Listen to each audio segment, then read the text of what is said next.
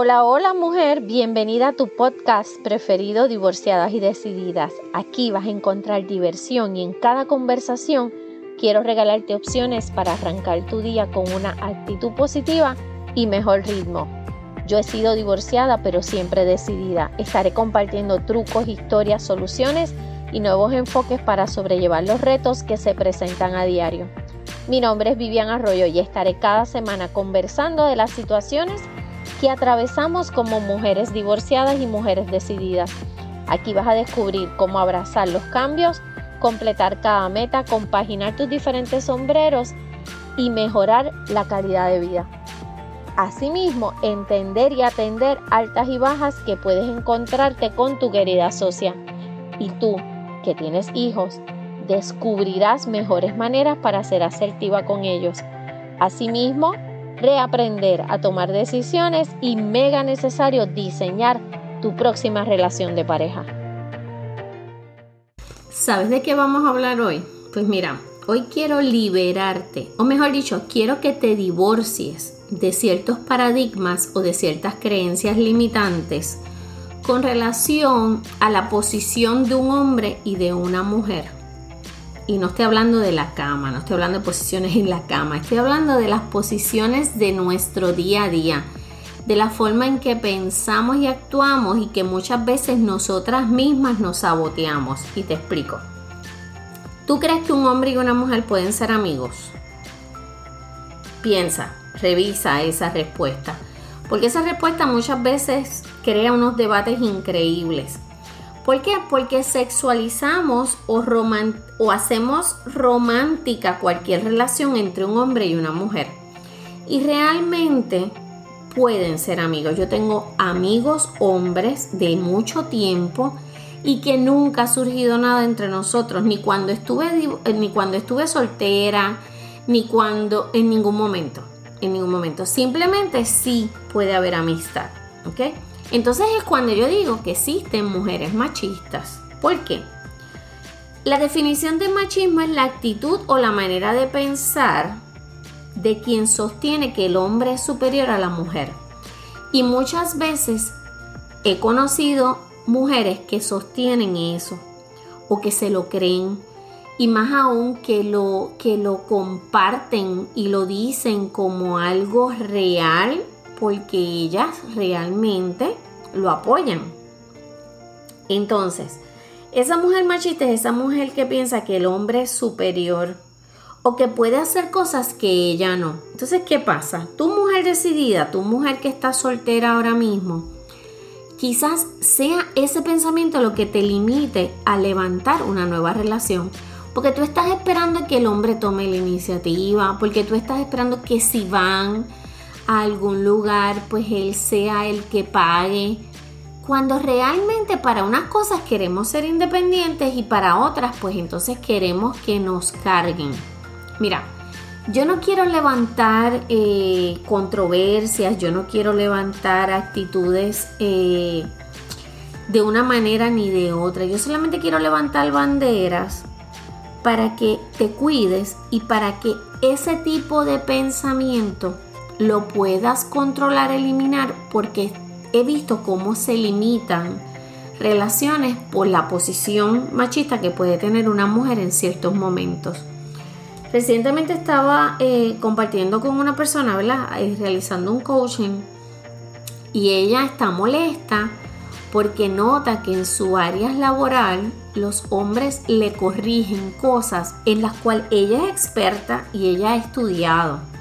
Y entonces ahí es que le explico los tipos de micromachismo que existen ahora mismo. Y eso es lo que quiero hablar contigo hoy. El famoso mansplaining o los hombres me explican cosas. No es que un hombre, no es que un profesor te explique una clase o te explique un tema de una clase. No es que un mecánico te explique cómo funciona el auto, qué tiene, o verdad, eh, qué es lo que hay que resolver en el auto para que te resuelva el asunto en ese momento, qué es lo que él tiene que trabajar con el carro. No, no estoy hablando de ese tipo de explicación. Te estoy hablando cuando un hombre interrumpe a una mujer para explicarle algo de manera paternalista o condescendiente. ¿Por qué? Porque asume que él tiene el mejor manejo del tema. A veces estamos hablando de que hay hombres que quieren enseñarle a las mujeres a amamantar a su niño, ¿verdad? A, ciertas cosas, eh, por ejemplo, cuando se ha creado este paradigma de que las mujeres son malas conduciendo, no saben conducir, eso te suena conocido probablemente. Pues porque a lo mejor una mujer está estacionando el auto, sabe perfectamente los movimientos que tiene que hacer. Sin embargo, este hombre que lo observa decide acercarse para explicarle qué debe hacer.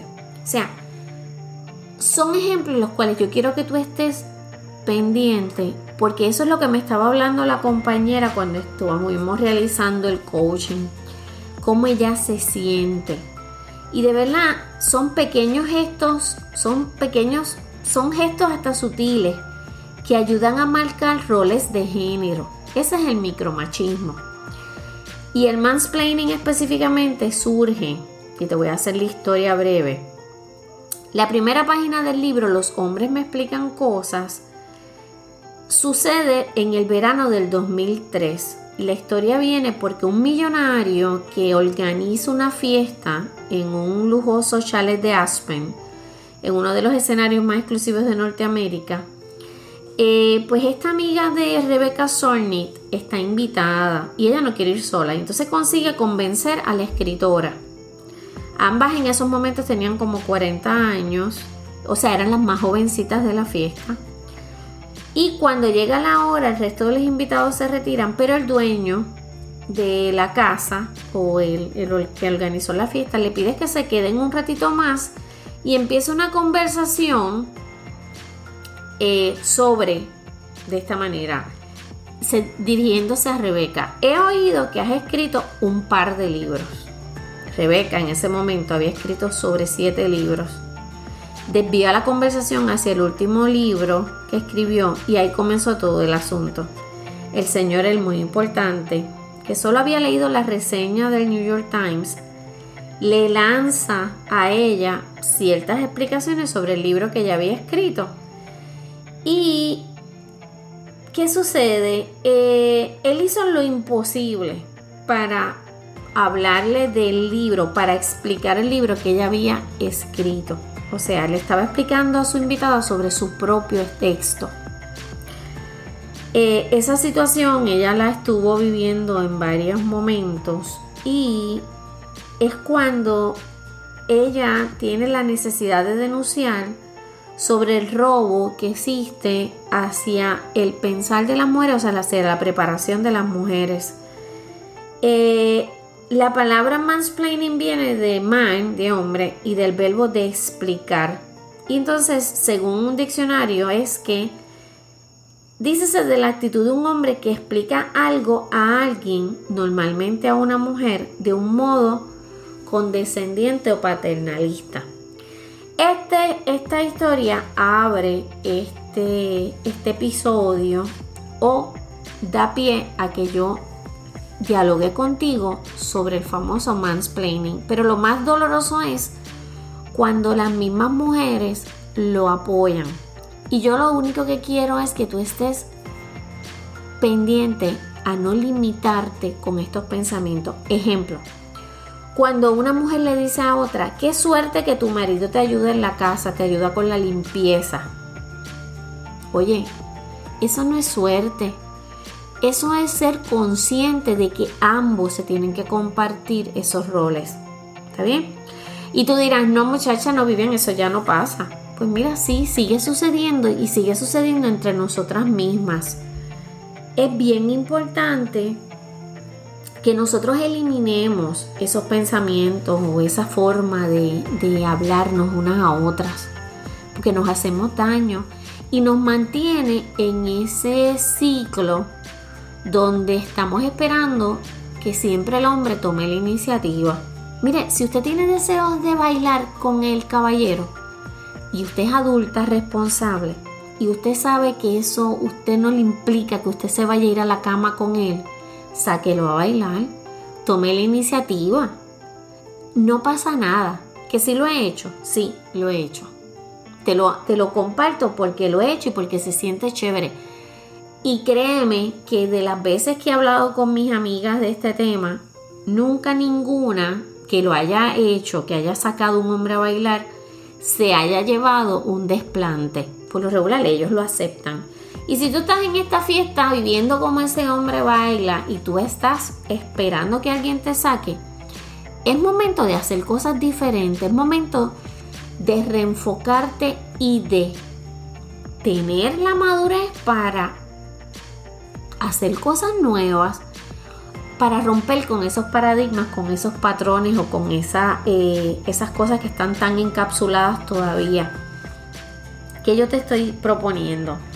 Te estoy proponiendo que hagas cosas nuevas, que elimines tú misma y que si tú estás ahora mismo criando un hombre, un varón, le des la oportunidad de entender lo que es el micromachismo y lo que no debe ocurrir cuando él esté compartiendo con una mujer. Ejemplo, hay mujeres que se han dedicado a, a maratones y todavía hay hombres que piensan que eso es un deporte solo para ellos. Y cuando una mujer trata de mencionar algo en una conversación de hay varios hombres, siempre van a buscar la manera de tirarle preguntas para desvalidar el conocimiento que tienen.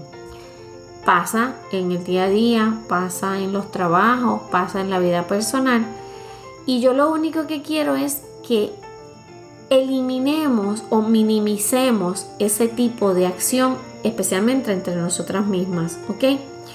No queremos guerras, queremos, eh, eh, queremos aprender a sobrevivir de una manera más saludable.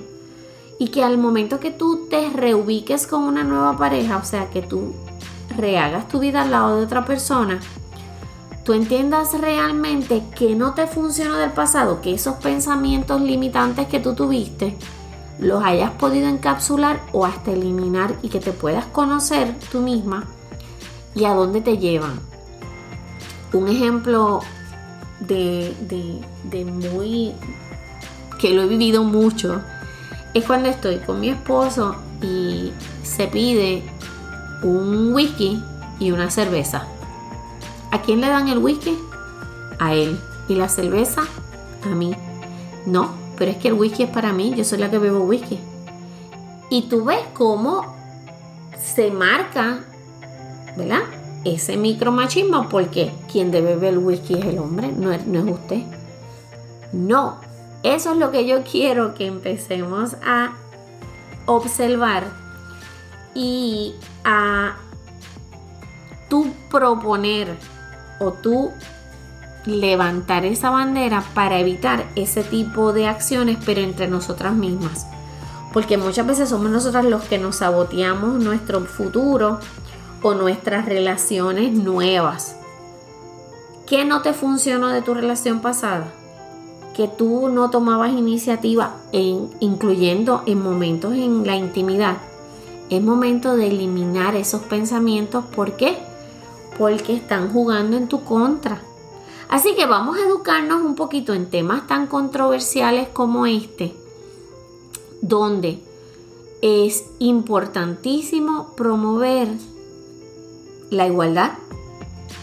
La igualdad, porque para muchos momentos queremos ser igual que los hombres, pero para otros, nosotras mismas, nos atamos de manos y pies y no queremos entonces compartir igualdad en gasto, o igualdad en deberes en el hogar. No, no, no, yo me encargo de lavar, yo me encargo de limpiar. Y a lo mejor la persona está dispuesta y te, y te va a sonar raro de primera instancia, pero después tú vas a decir, contra qué chévere que descubrí que hay hombres que sí comparten este tipo de deberes. Y dejan tú misma de tirarte a mondongo, como dicen por ahí en Arroyo Habichuela. Vamos a detener esto, este, estos estilos que muchas veces vienen atados a nuestra crianza, obvio. Y que yo no te digo que sea fácil de eliminarlos o sacarlos de tu modelo del mundo. Sin embargo, van a ser muy, muy beneficiosos en estos momentos históricos que estamos viviendo. ¿Está bien? Vamos a tener la oportunidad de ser más felices, estar más relajadas y aprovechar cuando llegan hombres diferentes a nuestras vidas donde no están marcando esos roles.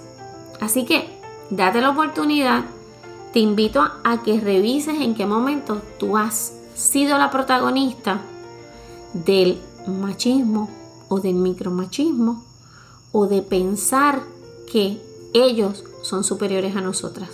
No quiero guerras, quiero análisis, quiero que lo veas y que lo aproveches de hoy en adelante cuando se acerquen hombres diferentes a tu vida. ¿Está bien? Nos vemos la próxima semana y espero entonces por tus comentarios aquí en el podcast de hoy. Bye. Gracias por haberte quedado aquí hablando conmigo hoy. En las notas voy a dejar los links para que puedas escribirme o si tienes alguna pregunta o algún tema que sugerir, sabes que no admito timidez. Si te gustó, comparte el episodio en tus redes, envíalo al chat de tus amigas divorciadas y decididas y puedes dejarme una notita tuya aquí. Nos queda mucho por compartir. Pórtate como te dé la gana, pero por favor usa mascarilla. Voy a estar súper feliz de volver a hablar contigo la próxima semana. Lindo día. Bye.